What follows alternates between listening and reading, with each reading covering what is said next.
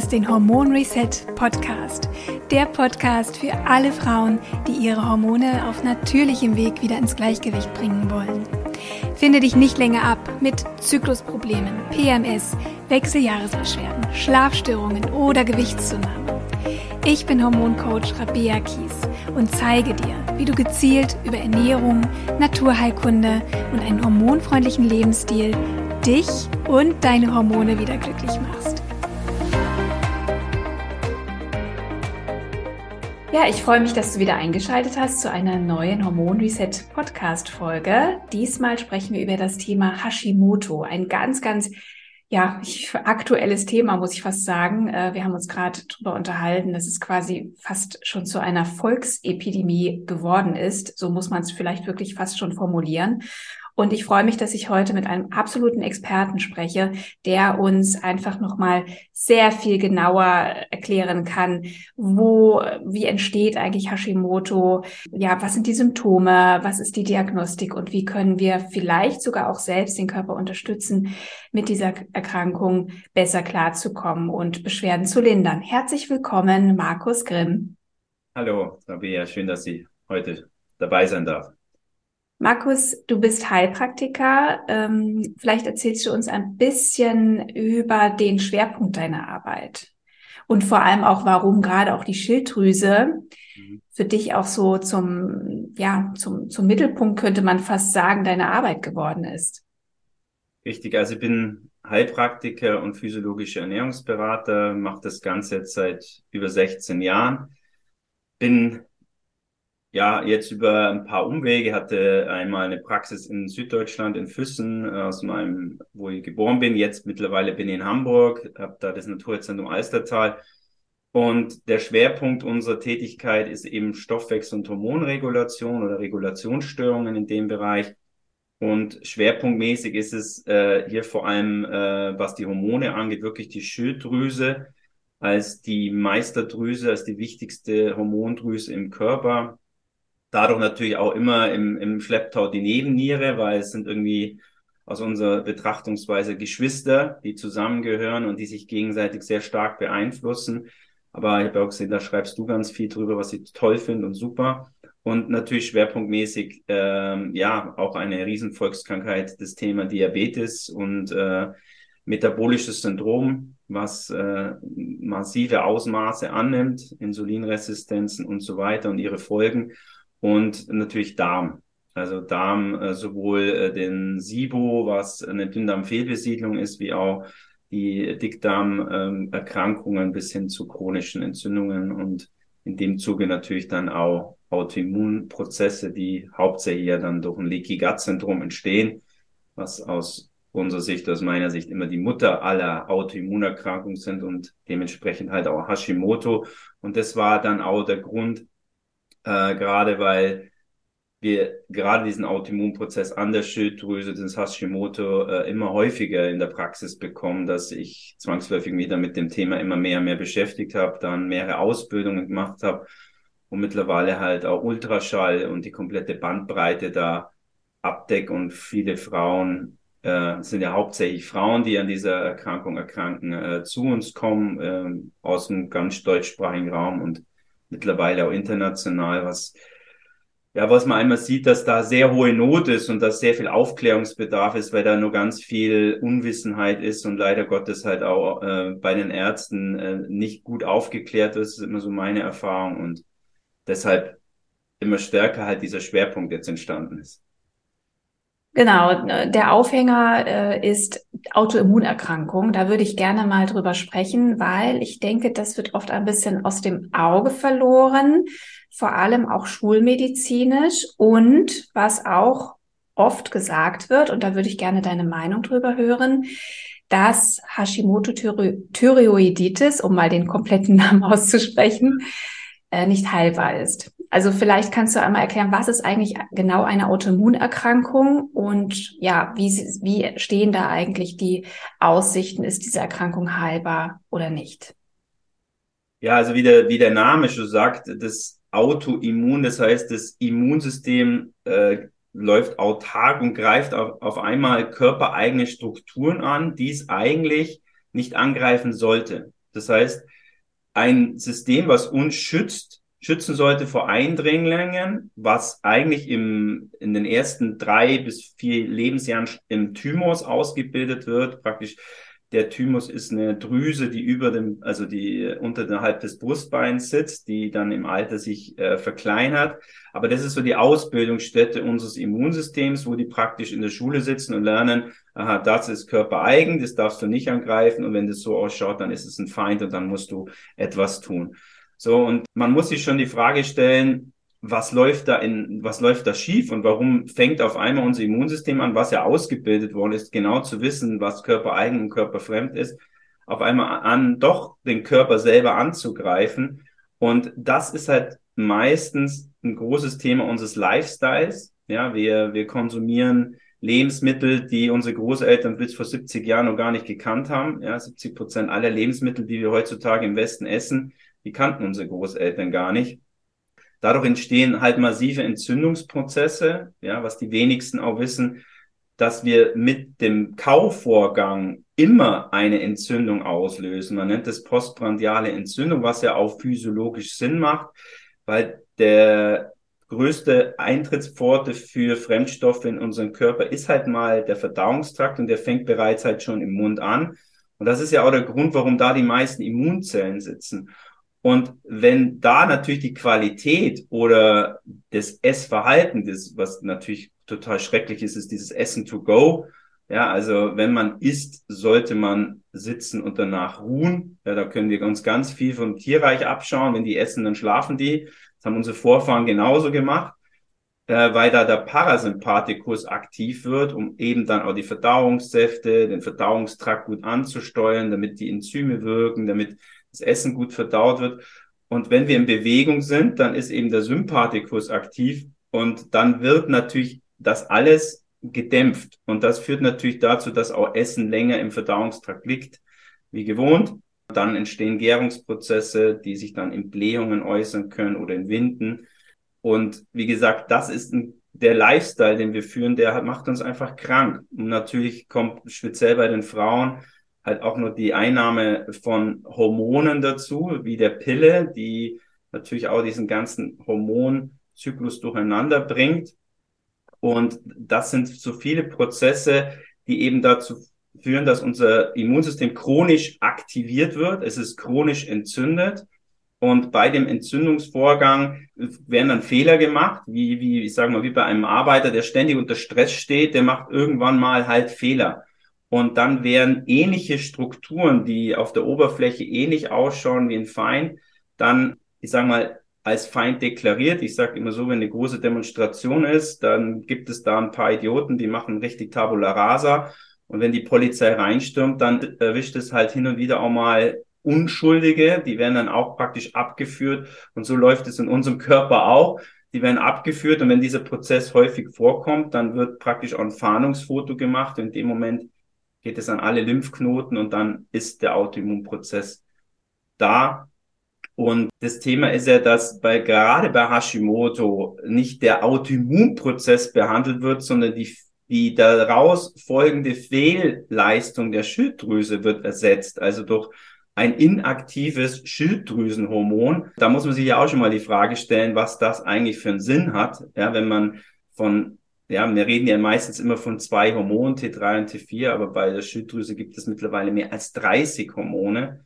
Ja, ja das ist eben der Ansatz der Schulmedizin, ja. ne? Äh, wie man eben äh, die Schilddrüse behandelt. Ja. Äh, wobei das wirklich zwei verschiedene Paar Schuhe sind.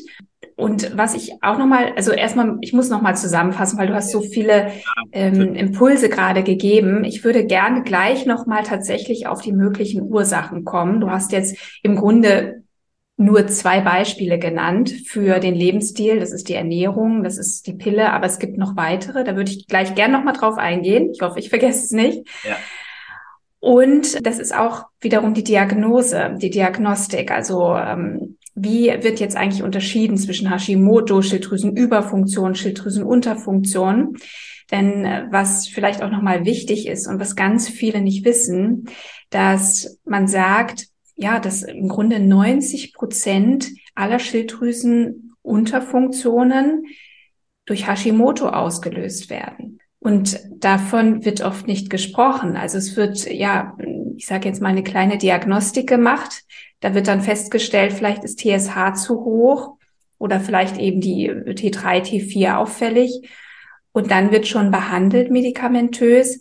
Aber oft wird nicht weiter untersucht, ob ein Autoimmunprozess dahinter steckt. Und ich finde das wirklich wichtig, weil die Behandlung, es ist einfach so eine maßgebliche ähm, Konsequenz für die Behandlung hat, ob ein Autoimmunprozess dahinter steckt oder nicht. Und in den meisten Fällen, das müssen wir einfach so klarstellen, steckt eine Autoimmunerkrankung dahinter. Oft Hashimoto, es gibt noch andere, aber Hashimoto ist eben extrem verbreitet. Ja. Also es ist absolut richtig, was du sagst. Ähm, es ist so, äh, dass 90 Prozent aller Schilddrüsenunterfunktionen oder Fehlstörungen der Schilddrüse auf den, auf den Autoimmunprozess, äh, auf den Hashimoto zurückzuführen sind. Und die Schilddrüse entzündet sich natürlich auch leicht mal, weil sie einen hohen Stoffwechselrate hat, was temporär in der Regel nie ein Problem ist. Aber wie gesagt, von Dauer wird es dann ein Problem, ja, wenn sie sich dauerhaft entzündet. Und dann ist es ja immer so, wenn die Frauen dann mit einer Unterfunktion oder Unterfunktionssymptome haben, das ist ja auch teilweise so, dass die sehr spät erkannt werden. Die werden ja dann auch sehr häufig in die Psychoschiene abgeschoben, ja, wenn man dann organisch nichts findet.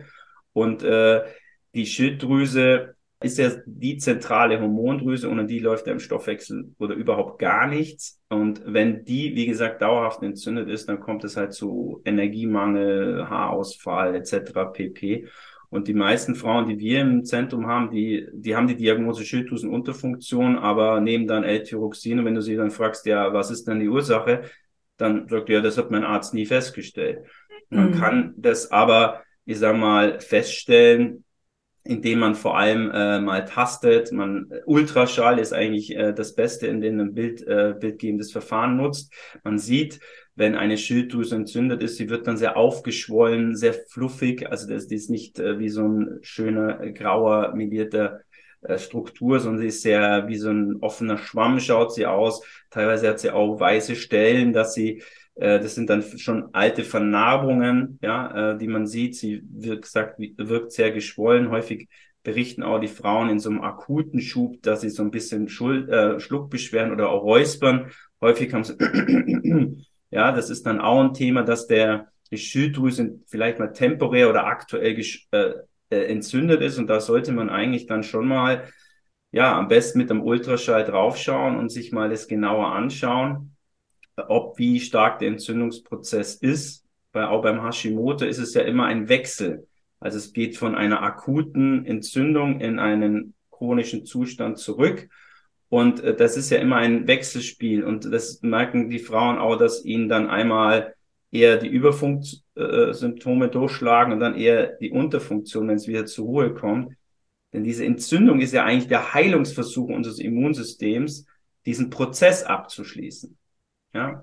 Mhm. Was, was sind noch so Symptome? Also das, das finde ich auch gerade am Anfang auch der Erkrankung schwierig, weil es eben so Extreme zum Teil gibt.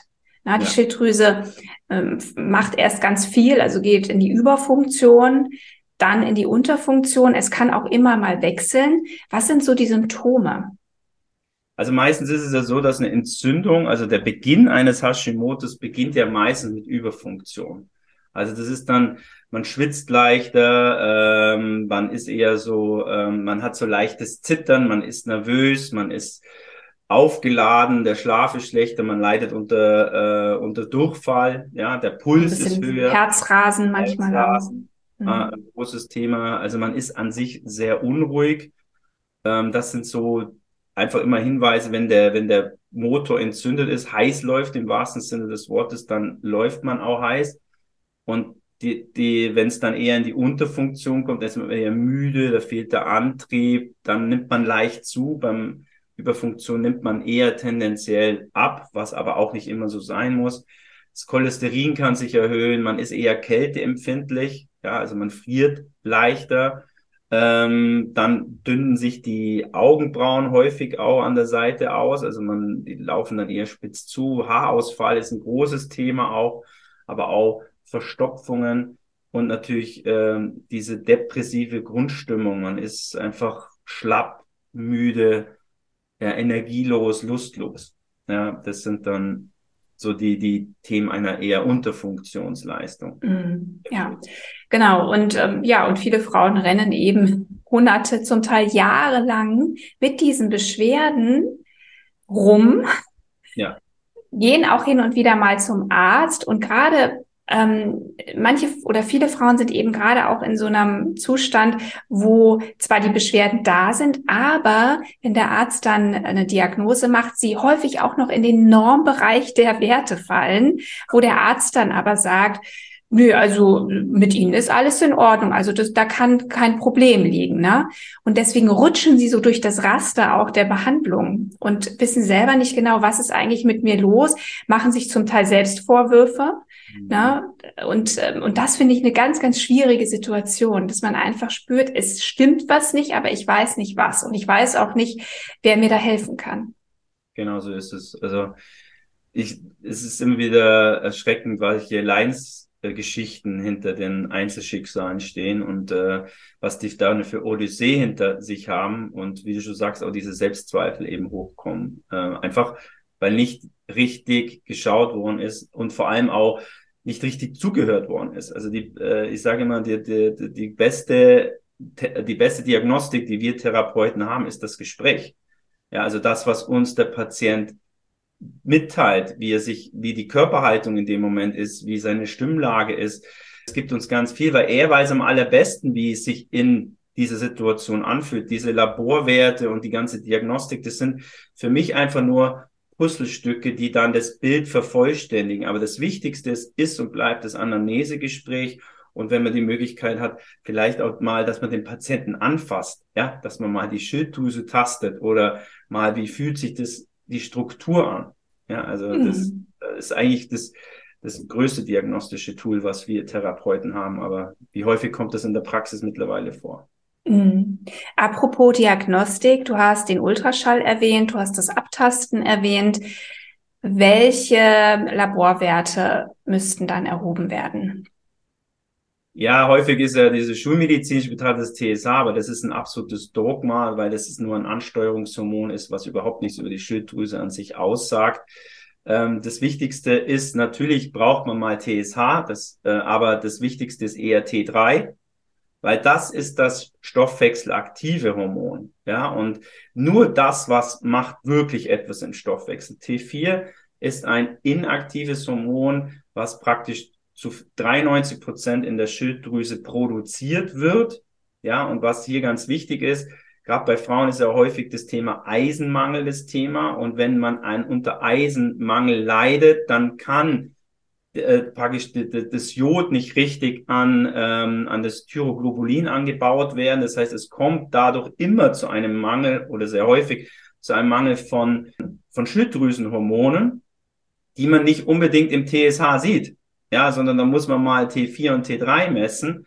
Ja, auch das, äh, und natürlich, und da sind wir schon beim nächsten Thema, man braucht für eine vernünftige Schilddrüsendiagnostik auch Ferritin und Eisen, um eben zu schauen, ob genug Eisen da ist, um diese sogenannte äh, Thyroperoxidase, also diese praktisch die, den Aufbau der Schilddrüsenhormone, dass die überhaupt gelingt. Das nächste ist, man braucht äh, den Hinweis über Selen, weil äh, damit aus T4 ein aktives T3 werden kann, weil das, was, was wirklich was macht, braucht man sogenannte Deiodasen, ja, oder Deodinasen. Und diese Deodinasen sind selenabhängig. Das heißt, man braucht auch einen guten Selenspiegel. Ansonsten kann die Aktivierung nicht stattfinden. Die Leber spielt dabei auch eine ganz entscheidende Rolle. Dort wird dann meistens immer nur GOT, GPT und Gamma-GT gemessen, was eigentlich Werte sind, die nur sagen, ist die Leber entzündet oder nicht und dann auch nur sekundär, weil man weiß ja, die, diese, diese Enzyme gibt es ja auch in anderen Strukturen, vor allem an der Muskulatur. Die können auch mal erhöht sein, wenn man äh, eine stark körperliche Anstrengung hatte. Ja, das hat gar nichts mit der Leber zu tun, sondern einfach nur mit der Muskulatur. Der viel wichtigere Wert oder die zwei wichtigen Werte bei der Leber ist Cholinesterase. Ja, Cholinesterase, die zeigt mir eigentlich, wie gut die Leber in der Umsetzung ist, also wie gut kann sie ihre Arbeit leisten, sind die Werte eher erniedrigt, dann heißt es ja so schön, der Schmerz der Leber ist die Müdigkeit, die Abgeschlagenheit, Schulter, Nackenprobleme, Flankenkopfschmerzen, Sehschwächen. Und wenn sie erhöht sind, dann ist man praktisch sehr unruhig, ja, kommt überhaupt nicht zur Ruhe, der Verdauungstrakt läuft auch nicht richtig. GLDH ist auch ein sehr wichtiger Wert, den ich häufig empfehle, denn er zeigt uns, wie stark die Leber mit Verfettung zu kämpfen hat. Ja, also die, die nicht alkoholische Fettleber ist ja mittlerweile über 40 Prozent der Menschen leiden darunter. Und wenn die natürlich nicht funktioniert, dann funktioniert auch die Umwandlung der Schilddrüsenhormone nicht so gut, weil vor allem die Leber sehr stark an dieser Umwandlung von T4 an T3 beteiligt ist. Und schlussendlich sind es natürlich auch noch äh, Zonulin, ein Wert, der mir immer zeigt, ob ein Leaky Gut Syndrom vorherrscht. Das sind für mich eigentlich die wichtigsten Parameter und am besten nimmt man noch den CRP mit dazu, um ein, zu schauen, ob eine Entzündung ist. Und wenn man schon den Verdacht hat, in eine Unter- oder Überfunktion zu gehen, dann sollte man auch immer die Antikörper gleich mal mitmessen, wie TPOAK, was eben genau an, an dieser Umwandlung ansetzt, diese Antikörper. Das heißt, der, man kann nicht mehr genug Schilddrüsenhormone aufbauen und äh, vielleicht auch eher, wenn man an Überfunktionssymptomen leiden, mal dieses TRAC, weil das sind Antikörper, die setzen an den TSH-Rezeptoren an und zerstören die und dann hat man ja eher so Kopfbildung oder im schlimmsten Fall diesen Morbus Basedo. Also das wäre, äh, das ist oder das ist für uns in unserem Zentrum auch äh, Diagnostik, sobald Leute mit Schilddrüsen-Thematik kommen oder der Hinweis darauf in der Anamnese entsteht. Mm, ja. ist das Mindeste. Und äh, das Jod, glaube ich hast du noch nicht benannt, oder? Ja, bei Weil Jod, Jod ist ja ein essentieller Baustein für die Schilddrüse. Absolut richtig. Bei man muss bloß ein bisschen aufpassen bei der Diagnostik im Jod. Man, was, was misst man im Blut? Man misst das freie Jod. So, äh, das Wichtige ist aber, wie gut kann das Jod an den Rezeptoren abdecken? Und wenn man eine Belastung hat mit anderen Halogenen, wie zum Beispiel Fluoriden, ja, die gern mal die Rezeptoren auch blockieren, wo Jod andockt, dann hat man einen wunderschönen Jodspiegel im, äh, im, im Blut.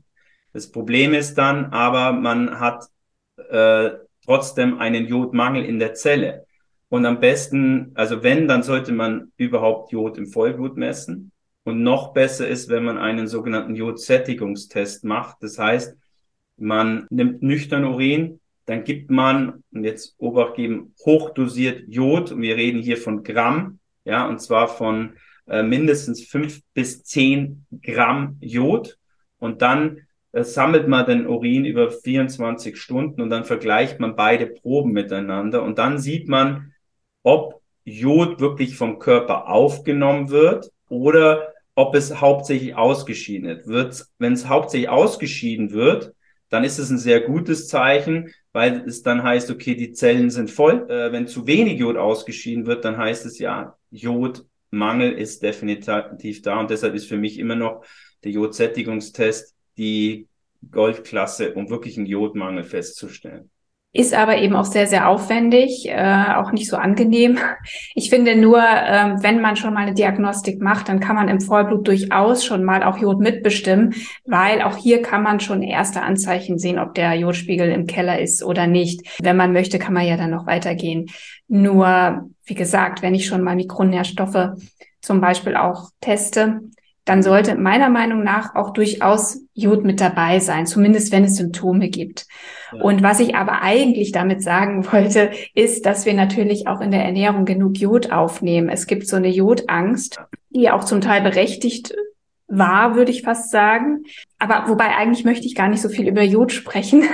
Ich will, ich will nur sagen, Schaut bitte auch, dass ihr jodhaltige Lebensmittel in eure Ernährung integriert. Die sind nicht nur wichtig für die Schilddrüse, sondern auch für die Eierstöcke, für die Brustgesundheit. Genau. Da einfach mal googeln, äh, in welchen Lebensmitteln Jod vorhanden ist. Und gut, ich sag's schnell noch, äh, zum Beispiel Algen, Meerestiere, so, da ist viel Jod drin. Genau. Und dann, ähm, genau, ich, ich wollte es nur noch mal ganz kurz erwähnen. Du hast es äh, schnell gesagt. Also die Schilddrüsen-Antikörper sind im Grunde auch die ganz speziellen Werte, die auch auf Hashimoto hindeuten könnten. Ne? Genau, also vor allem diese TPOAK, also diese Antikörper gegen diese Thyroperoxidase, ähm, das, da wird der, das ist, sagen wir mal, wird auch schulmedizinisch häufig so als der Marker für Hashimoto genommen. Wobei es gibt auch Mischformen von ja. Hashimoto, wo auch die Tracks erhöht sind. Ja, genau. äh, und man muss auch immer sagen, dass man, man kommt immer darauf an, in welcher Phase man da das Blut nimmt. Mal können die höher sein, mal niedriger sein, mal können sie auch kurzfristig mal weg sein. Ja, ähm, am besten ist, man macht immer eine Kombination aus Ultraschall und Blutbild, aber das ist natürlich auch nicht in den meisten Fällen möglich und Blut kriegt man leichter und das sind aber die Mindestwerte aus meiner Sicht, die genommen werden müssten, um mhm. auch eine Beurteilung labortechnisch an der Schilddrüse. Ja. Okay, das heißt eben, ähm, wenn ich so höre, welche Diagnosen, welche Diagnostik ihr macht, was ihr damit einbezieht, dann bedeutet das eben auch schlussendlich, dass wenn ich die äh, Autoimmunprozesse, die Entzündungsprozesse der Schilddrüse wieder in den Griff bekommen möchte, dass ich dann natürlich an Darm ansetze, an der Leber ansetze, äh, die Nebennieren beruhige, also Thema Stress, äh, die Ernährung spielt eine wahnsinnige Rolle, Schadstoffe, ne? Umwelttoxine. Genau, also schon mal in die Richtung können wir schon mal denken. Es geht also immer nur um eine ganzheitliche Herangehensweise. Wir geben am Ende gleich auch noch ein paar Tipps, was du selbst vielleicht auch tun kannst, um äh, deine Schilddrüse zu unterstützen. Mir wäre jetzt noch wichtig, welche Rolle spielt dann die äh, Behandlung mit Schilddrüsenmedikamenten? Ja, das ist einfach nur eine Symptombehandlung. Man muss pflichtig mhm. sagen, es ist keine Ursachenbehandlung. Sie wird den Prozess nicht aufhalten, sondern äh, meistens ist es ja so, man fängt mit einer niedrigen Dosis an und nach x Jahren sind sie dann auf, was ich, 100, 150, teilweise 200. Ähm, das ist keine Therapie des Hashimotos. Das ist äh, einfach nur äh, das Symptom. Die Unterfunktion wird versucht auszugleichen, um, äh, ich sag mal, die Symptome zu unterdrücken. Also die äh, fehlenden, die fehlenden Schilddrü, äh, die fehlenden ähm, Schilddrüsenhormone, die die Schilddrüse jetzt nicht mehr selbst produzieren kann, werden quasi ersetzt von außen ähm, aber eben auch nicht vollständig. Das müssen wir sagen. Es ist ja meistens nur ein einziges Hormon, was eigentlich auch nicht wirklich bioverfügbar ist, woraus der Körper dann erst noch äh, die verfügbaren Hormone bauen muss. Das ist ja meistens das Thyroxin, das T4, mhm. äh, was eben nicht wirklich ähm, aktiv und wirksam ist. Und auch hier, wenn dann der Körper nicht in der Lage ist, übers Gewebe, über die Leber, über den Darm T3 draus zu bauen, dann bleibe ich eben trotzdem weiter mit meinen Symptomen. Und das möchte ich hier auch nochmal so betonen, dass ganz viele Frauen, sie nehmen zwar Schilddrüsenmedikamente, auch schon seit Jahren, fühlen sich aber trotzdem mies.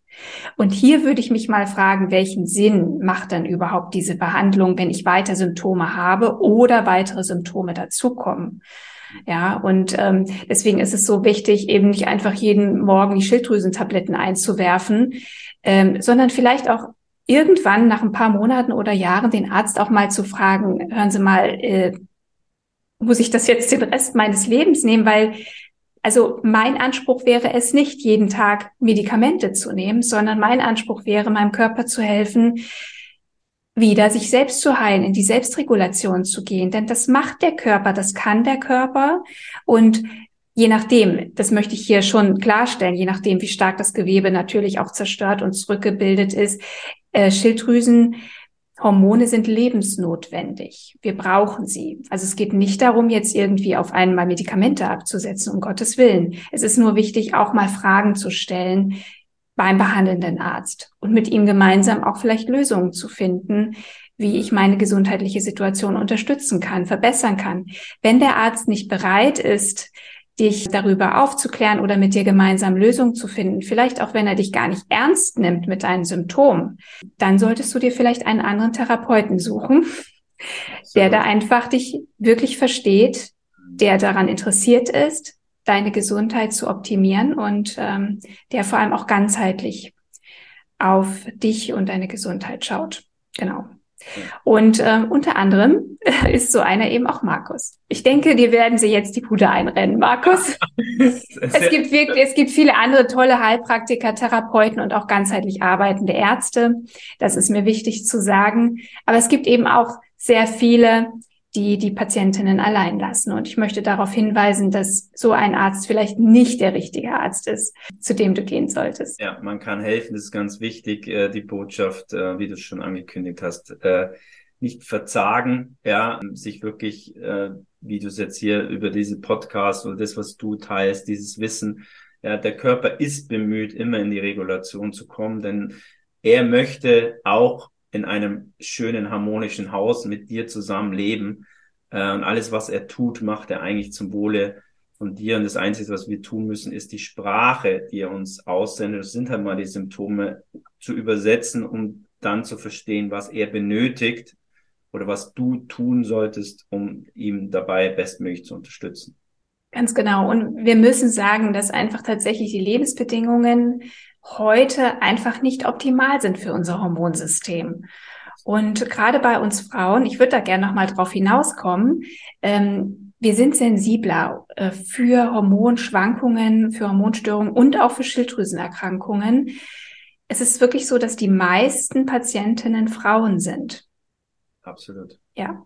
Genau. Und ein Grund ist übrigens auch das feine Zusammenspiel auch unserer ähm, Geschlechtshormone. Ne? Also weil wir eben einen Zyklus haben, der sich stark verändert, auch im Laufe des Monats, äh, wo auch das Immunsystem sich zum Teil sehr stark ändert, wo wir Phasen haben, wo wir auch viel sensibler für Stress sind. Du hast die Pille schon erwähnt. Aber wir haben auch andere Zeiten starke Hormone, hormoneller Schwankungen wie Schwangerschaft, Geburt, Stillzeit, Wechseljahre, wo sich auch nochmal die Hormone stark ändern. Und das, das sind genau diese Phasen im Leben einer Frau, wo ganz häufig Schilddrüsenfunktionsstörungen auftreten und sich das ganze System erstmal wieder erholen muss. Und deswegen ist es oft auch so, dass Frauen gerade eben nach Schwangerschaften, Stillzeiten oder auch in den Wechseljahren Autoimmunerkrankungen entwickeln. Und gerade hier braucht der Körper ganz besonders viel Unterstützung. Ist natürlich auch genau die Zeit, die besonders stressig ist. Genau. Ja? Aber umso wichtiger, da wirklich auf sich zu achten. Und ich würde sehr, sehr gerne tatsächlich auch nochmal auf das Thema Stress zurückkommen, weil wir haben vorhin über Ursachen gesprochen und Stress ist ein, meiner Meinung nach, Hauptauslöser für genau solche Autoimmunerkrankungen. Und Stress bezieht sich eben nicht nur auf, ja, ich habe viel zu tun und viel um die Ohren, sondern es ist vielschichtiger. Und vielleicht magst du auch noch mal auf das Thema Trauma eingehen äh, und andere Formen von Stress, die den Körper belasten können. Ja, wie du schon sagst, für mich ist äh, der Dauerstress der Killer des 21. Jahrhunderts. Ja, also Stress an sich ist nichts Negatives, muss man auch mal ganz, äh, muss man das mal, mal klarstellen. Ich differenziere zwischen Stress und Dauerstress. Stress ist lebensnotwendig, ohne Stresshormone kein Leben. Also das ist so, die sind, die sind, das, die Stresshormone sind die Übersetzer des Lebens, ohne die würden wir ständig schlafen. Ähm, aber wie immer, die Dosis macht das Gift.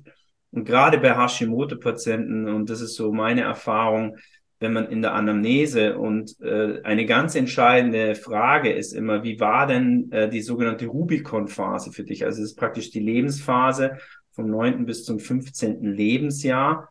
Ja, das ist ja praktisch die klassische Pubertät. Und da ist es ja so, da werden ja die, das Gonadensystem praktisch sorgte dann dafür, dass die Sexualhormone dann verstärkt produziert worden. Dort kommt es dann bei den Frauen zur Verweiblichung, bei den Männern eben zur Vermännlichung über die Hoden. Und was häufig auch nicht bekannt ist, dass eben bis zu dem Zeitpunkt die meisten Sexualhormone in der Nebenniere produziert werden. Ja, und dort wird auch unser Stresshormon produziert. Und das Gleiche passiert, wenn man in die dritte Pubertät kommt. Es gibt ja aus, aus meiner Sicht drei Pubertäten. Die Kindspubertät zwischen dem zweiten und dritten, dann die klassische Pubertät, wie, wie sie gerade genannt hat, zwischen neunten und fünfzehnten Lebensjahr und dann eben dieser Übergang, den man bei uns Wechseljahre nennt oder in, in Japan sieht man das ein bisschen schöner, dann sagt man, die Frauen kommen in die geistige Mutterschaft, was auch ein ganz anderes Thema ist, weil die nochmal vom Status her wachsen. Äh, aber nochmal zurück zu dem Thema Trauma. Wenn natürlich in dieser Rubicon-Phase, wo genau dieser Übergang stattfindet, was eine sehr stressige Phase ist, wo man, sagen wir mal, sein Ich erkennt, äh, nochmal stärker ausprägt, sein, seinen eigenen Willen, die Sexualität, die Brüste wachsen und, und, und, ist eine ganz prägende Phase. Und wenn diese Phase sehr stressig ist, also wenn, wenn der junge Mensch, der jetzt zum Teenager wird oder äh, dort nicht diesen Rückhalt kriegt, weil Wegzug, Eltern haben sich scheiden lassen, ein geliebter Mensch ist gestorben äh, oder auch das Lieblingstier, wie auch immer. Es hat ja verschiedene Facetten. Und Dann Essstörungen, finde ich, Essstörungen, äh, ja. nehmen heutzutage auch immer eine größere Rolle ein bei vielen Mobbing. jungen Menschen. Ja, auch Mobbing, Mobbing. Riesenthema, ja. Cybermobbing. Also diese, diese Dauerstress, der unterdrückt natürlich dann Bildung oder also die gute Ausbildung der Sexualhormone. Dann muss natürlich ständig, weil die Schilddrüse ist ja der Motor, versuchen genug Energie in der Phase mit anzuschieben. Ja, und das äh, dort wird häufig schon der Ursprung in dieser sogenannten Rubicon-Phase für einen Autoimmunprozess gelegt. Und wenn dann eben, wie du schon sagst, dann durch äh, andere Phasen, die man durchläuft, Schwangerschaft, Stillzeit und dann Wechseljahre, dann ist das Glas halt schon ziemlich voll und dann ist das der berühmte Auslöser, wo es dann das System zum Kippen bringt und dann der Autoimmunprozess so richtig aufblüht. Ja. Und ähm, deshalb ist es auch ganz wichtig, in der Anamnese nochmal zu schauen, wie war da die Phase? Sind da Traumata? Da gibt es schöne Mittel, ja, die man da einsetzen kann. Gänseblümchen, ein super Mittel, gerade bei Traumata, um dieses kindliche Wesen in einem zu wecken. Ja, was ich sehr häufig da einsetze äh, von der Firma Ceres als Urtinktur. Aber es gibt auch potenzierte Muttermilch oder auch verschiedene andere Geschichten, die man da machen kann. Aber wie gesagt, der Stress, der Dauerstress ist ein Riesenproblem. Denn wie ich schon gesagt habe, die Schilddrüse und die, äh, und die, und die Stresshormone, vor allem das Cortisol, die sind miteinander so eng verbandelt, weil sie eigentlich aus der, zum gleichen Keimblatt entstehen, diese Drüsen. Ja, wenn man, wenn sich der Embryo entwickelt, gibt es drei Keimblätter und ein Keimblatt davon ist, werden die Hormondrüsen gebildet und da hängt natürlich Schilddrüse und Nebenniere ganz stark miteinander zusammen. Und sie regeln sich gegenseitig. Ja, wenn das Cortisol zu hoch ist und permanent Dauer äh, hoch ist, dann opfert teilweise das, äh, das T3 sich, um äh, das, die, die Nebenniere zu unterstützen. Man nennt es dann RT3. Es äh, deaktiviert ihr aktives Hormon, um eben die Schilddrüse mit zu unterstützen und äh, die Nebenniere zu unterstützen. Und dann kommt es auch zu Unterfunktionssymptomen aufgrund einer hohen Dauerstressbelastung. Ja, und ähm, das sieht man auch nicht unbedingt im TSH, ja, weil die Hypophyse ja auch gestresst ist, um anzusteuern. Und ja, da wird ganz viel fehlinterpretiert und da müssen ganz viele Frauen drunter leiden, sind ja hauptsächlich Frauen, weil man diesen ganzheitlichen Blick, wie du es schon genannt hast, nicht hat. Ja, also ähm, das ist ähm, das ist das große Problem und man zu wenig Zeit hat, den Menschen zuzuhören. Alles hängt im Körper zusammen. Also der Körper ist niemals, ähm, ja, wie soll ich sagen? Also er muss, man muss den Körper immer als Einheit sehen. Es bringt einfach nichts, ein Organ, eine Hormondrüse isoliert zu betrachten, weil immer alles miteinander zusammenhängt. Ja. Ah, ja, und ähm, das ist eben tatsächlich nicht der Ansatz der Schulmedizin. Es geht hier gar nicht darum, die Schulmedizin schlecht zu machen. Das möchte ich auch nochmal sagen. Sie hat ihre Daseinsberechtigung, ist wichtig, ganz klar. Nur bei genau diesen Erkrankungen, die immer mehr zunehmen in unserer heutigen Welt, ist ein ganzheitlicher Ansatz im Grunde das Einzige, was dir wirklich langfristig hilft, gesund zu bleiben. Und du legst natürlich auch in all den jungen Jahren auch die Grundlage dafür, wie der Körper mit all diesen Stressoren umgeht. Und du legst jeden Tag die Grundlage dafür, wie dein Körper mit all diesen Stressoren umgeht. Deswegen, ich sage immer, Hormonbalance ist nicht eines Tages da und bleibt für immer, sondern wir müssen uns jeden Tag um unsere Hormone kümmern, um unseren Körper kümmern und schauen, wie kann ich ihn bestmöglich unterstützen.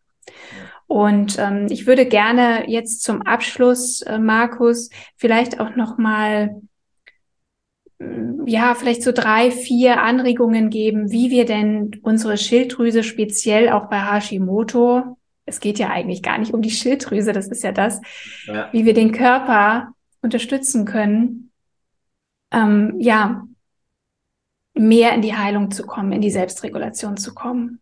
Ja. Gut, der wichtigste Ansatz ist das Essen, weil, wie du schon gesagt hast, der Darm ist ganz entscheidend und ich sehe es auch bei mir in der Praxis. Es gibt ja so drei Konstitutionstypen, die in der Regel ein Hashimoto häufig entwickeln. Und der häufigste ist dieser sogenannte Darmtyp. Das sind vor allem Frauen, die vor allem im Unterbauch Blähungen haben. Ja, oder sehr häufig, die sich über Tags diese Blähungen entwickelt. Das, wenn sie im Unterbauch sind, sind es meistens Hinweise auf eine Fehlbesiedlung im Dünndarm.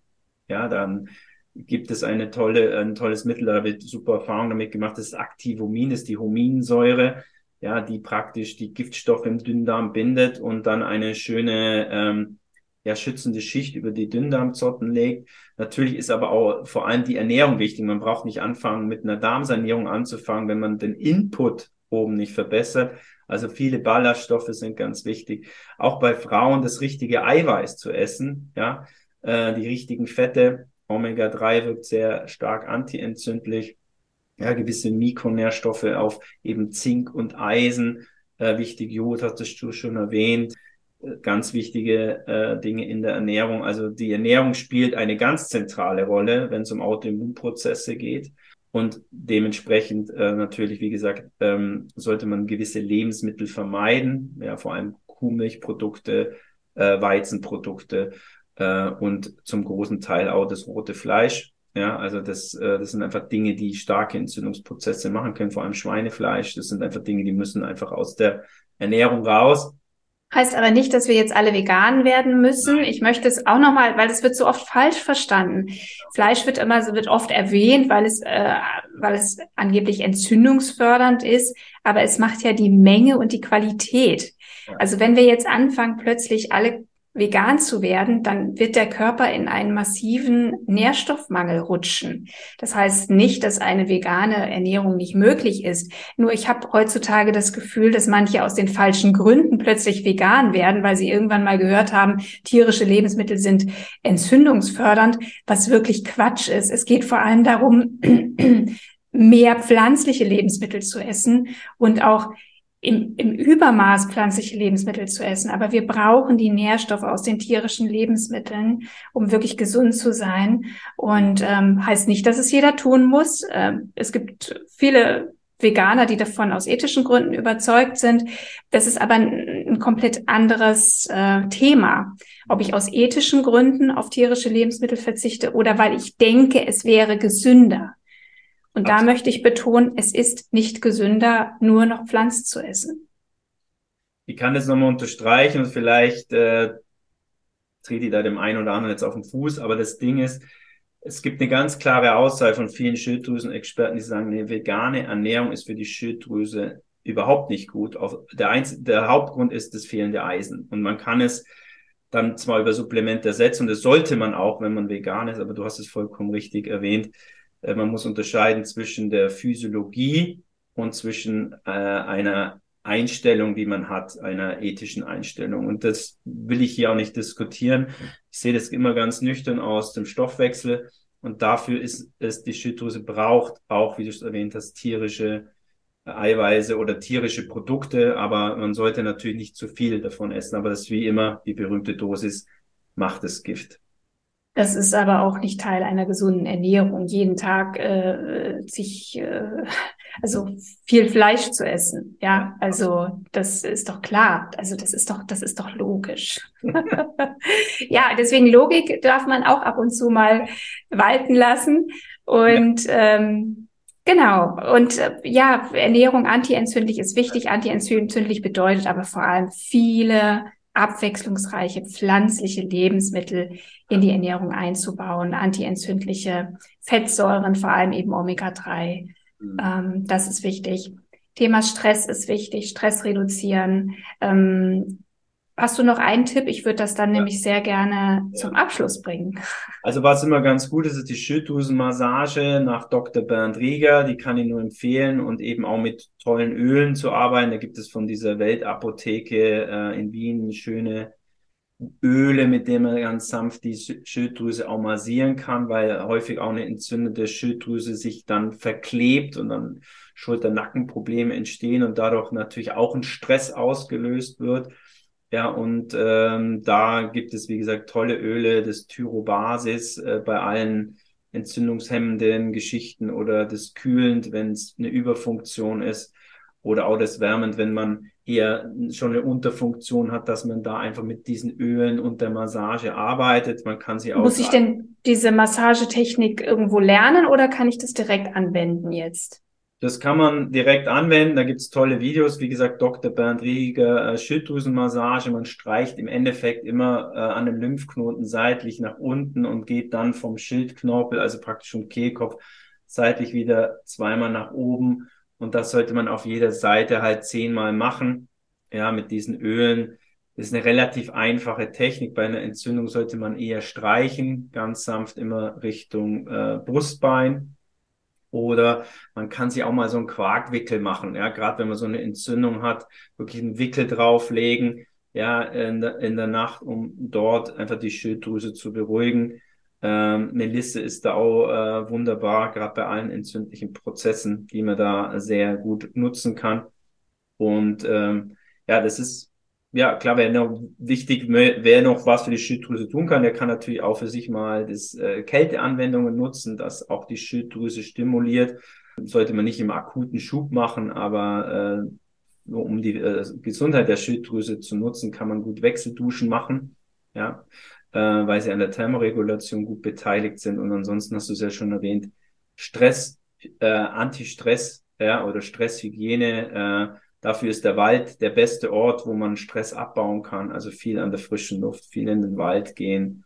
Aber da sprichst du auch schon ganz viel drüber. Also es geht wirklich um diesen ganzheitlichen Gedanken und ähm, ja, ist, im Endeffekt ist es immer das Gleiche. Aber ja, gerade bei den wichtigsten Hormondrüsen ist es halt entscheidend, wenn sie sind die Chefs. Mhm. Und wir müssen es wollen. Wir müssen die Entscheidung treffen, ich stehe jetzt für mich ein, ich ne-, übernehme Verantwortung und äh, ich verändere meinen Lebensstil. Es geht nicht anders. Leute, es geht nicht anders. Wir wollen, wir wollen alles äh, gesund alt werden. Und wenn wir in unseren jungen Jahren schon mit solchen starken Herausforderungen kämpfen, wie wollen wir dann 80, 90 Jahre alt werden? Gesund, vital und fit. Es geht darum, es geht nicht darum, irgendwie ja, irgendwie alt zu werden. Ich habe manchmal das Gefühl, dass viele Menschen sich darüber keine Gedanken machen. Mhm. Viele leben so im Hier und Jetzt.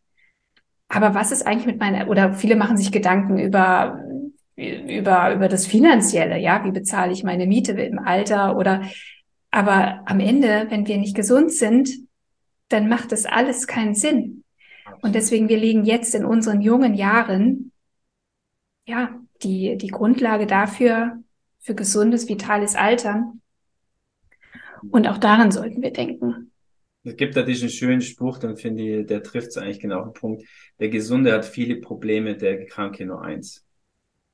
Mhm. Ja. Sagt eigentlich genau das. Ja. In diesem Sinne hoffe ich, dass wir die ein oder andere Zuhörerin, den ein oder anderen Zuhörer ein bisschen wachrütteln konnten und ähm, ja, natürlich stehst du auch zur Verfügung mit deinem Naturheilzentrum. Alstertal. Ähm, Alstertal, genau, ich werde es verlinken. Ja. Dort kann man sich hinwenden, wenn man vielleicht auch nach einer ganzheitlichen Diagnostik und Therapie auf der Suche ist. Genau, genau Markus. Möchtest du abschließend noch etwas mitgeben?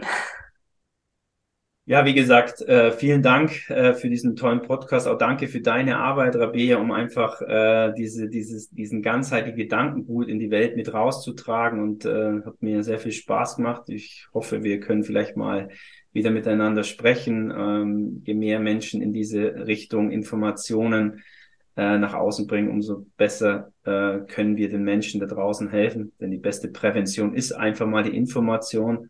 Und ja, ich sage nochmal vielen, vielen Dank und wer Fragen hat, der kann sich, wie gesagt, gern an mich wenden oder könnt gerne ein unverbindliches Vorgespräch mal buchen, einfach auf die Webseite gehen und ähm, dann können wir miteinander sprechen. Mal schauen, was man tun kann. Man kann jede Menge tun.